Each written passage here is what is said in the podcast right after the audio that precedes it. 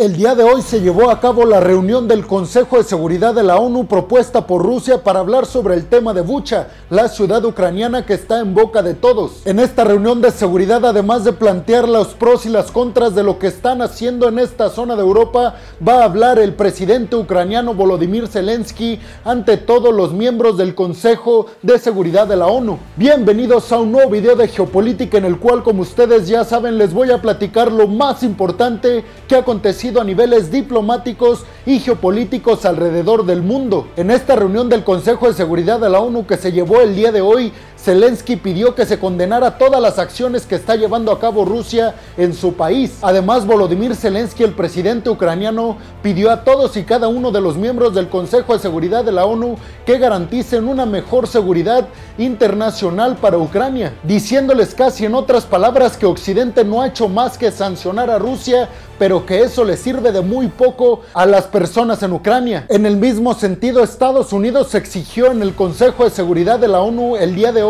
que se expulse rápidamente a Rusia del Consejo de los Derechos Humanos en la ONU. Claramente porque dice Estados Unidos, Rusia no ha respetado este rublo a niveles internacionales, específicamente en su conflicto contra Ucrania. Y por su parte, cuando tocó el turno de hablar para Rusia, dijeron que es Occidente quien está fabricando toda esta cortina de humo para hacer ver a Rusia como la mala en este conflicto. Además afirmó que quien tiene la culpa de que esta inestabilidad continúe es Ucrania porque no ha respetado los acuerdos que se han firmado para llevar a cabo acuerdos de paz en todo el país ucraniano. Y en otras noticias es importante mencionar un tema muy importante y es que Estados Unidos acaba de probar tecnología militar hipersónica. Lo hizo a mediados de marzo pero ocultó esta información para no elevar las tensiones en el este de Europa, específicamente Occidente y Rusia. Las pruebas fueron realizadas frente a las costas occidentales y el proyectil alcanzó una velocidad de, escuchen bien, de Mach 5, que es la velocidad hipersónica. Desde el Pentágono afirmaron que el proyectil lanzado por Estados Unidos alcanzó las 3.800 millas por hora, superando así las pruebas que habían hecho China y Rusia sobre este rublo militar. La tecnología militar es algo que le daba cierta certeza o cierto avance a Rusia y a China frente a Estados Unidos, pero con esto que se acaba de conocer el día de hoy, una vez más los tres están a la cabeza en la mayor tecnología militar a nivel internacional. Alfredo Jalife, el geopolitólogo más importante de México, había afirmado hace unos meses que Estados Unidos, y lo hizo citando información del propio Pentágono, que Estados Unidos estaba por detrás 20 años de Rusia y de China en este rublo hipersónico de la tecnología militar. Hoy en día se acaba de comprobar que esta información fue errónea pero no de Alfredo Jalife, porque incluso cuando yo escuché que mencionó este tema, Alfredo Jalife dejó en claro que Estados Unidos estaba tal vez preocupando al gobierno estadounidense diciendo que estaba a 20 años detrás por China y Rusia para que el gobierno de Estados Unidos aumentara el gasto militar en Estados Unidos. Obviamente esto se trata de un golpe muy fuerte en la mesa por parte de Estados Unidos para con Rusia y China y claramente pone en una situación muy diferente el conflicto. No es casualidad que se esté dando a conocer esta noticia hoy en día. Sin embargo, como les dije, Estados Unidos probó esta tecnología militar desde marzo de este año y no las dio a conocer, repito, para no escalar más las tensiones que había en ese momento entre Rusia y la OTAN. Y en otra noticia, la Unión Europea acaba de anunciar otro paquete más, ya es el quinto de sanciones contra Rusia. Esto a raíz de las imágenes que todos hemos visto difundidas de lo que aconteció en Bucha, la ciudad ucraniana limítrofe con Kiev, la capital ucraniana. La intención con estas sanciones es dejar de importar 0% petróleo y carbón ruso. La ministra de Asuntos Exteriores de Alemania que es una mujer muy pero muy fuerte diplomáticamente hablando. La ministra Barbock dijo que la Unión Europea tiene la intención, cueste lo que cueste, de dejar a 0% la dependencia que tiene la Unión Europea con los energéticos rusos y que lo harán lo más pronto posible, dijo Barbock, repito, al costo que sea. Francia y Alemania están en la misma línea y esto es importante porque son los dos países más importantes o los líderes más importantes de la Unión Europea, Alemania con su economía fuertísima y Francia con todo su poderío militar. Aunque obviamente la Unión Europea, y eso está claro, será muy dañada si lleva a cabo estas sanciones para no importar ni petróleo ni carbón ruso. Pero como les dije, Barbock, la ministra de Asuntos Exteriores de Alemania, dijo que la Unión Europea va a dejar de depender de los energéticos rusos a corto y mediano plazo al costo que sea. Por todos lados se está intentando dejar en quiebra a Rusia para que no pueda financiar su conflicto contra Ucrania. Una de las medidas que ya está 100% confirmada es que la Unión Europea va a prohibirle el acceso a todos los buques rusos a los puertos de la Unión Europea un golpe que es muy fuerte para llevar a cabo las exportaciones rusas. Y en otras noticias, Ursula von der Leyen y Josep Borrell, que son los dos representantes más importantes del Parlamento o de la Unión Europea, mejor dicho, viajarán a Kiev para reunirse con Volodymyr Zelensky, el presidente ucraniano. Se reunirán cara a cara y será la primera vez que esto ocurra después de la invasión rusa a Ucrania. Asimismo, también viajarán representantes de otros países miembros de la Unión Europea con el fin de entablar diálogos diplomáticos y de tecnología militar para apoyar a Ucrania. Además de esto, el objetivo, dijeron Ursula von der Leyen y Josep Borrell, es corroborar todas las imágenes que se han difundido por parte de Ucrania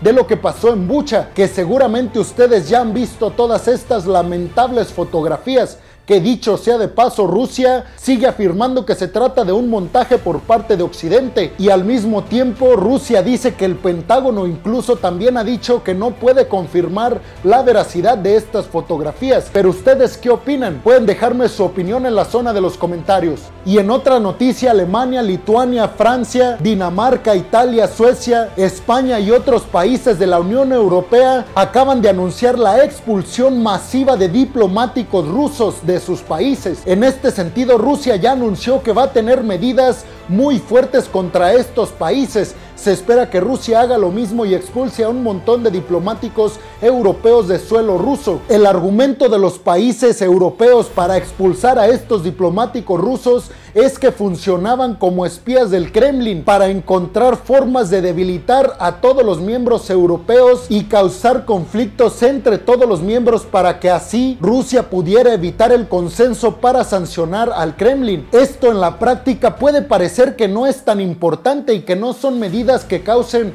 tantos daños a uno u otro país. Sin embargo, diplomáticamente significa y significa muchísimo y por supuesto que repercute porque se están cortando los canales de comunicación diplomáticos y esto claramente puede llevar a que se realice un acontecimiento mundial como el que vivimos con la Segunda Guerra Mundial en los años 30 y 40. Y en otra noticia, el gobierno de Pedro Castillo en Perú acaba de activar un toque de queda. Esto a raíz de que un montón de manifestaciones de transportistas se llevaron a cabo en Perú y por ende un montón de daños a la infraestructura peruana supuestamente causada por estas manifestaciones. Las protestas se dan en el marco de una alza de precios en los combustibles muy alta en Perú, además por todo el contexto político que envuelve a Pedro Castillo, el cual mucha gente lo quiere fuera de la presidencia de Perú. Ya he dado aquí noticias al respecto de esta situación y hace algunas semanas dijimos que Pedro Castillo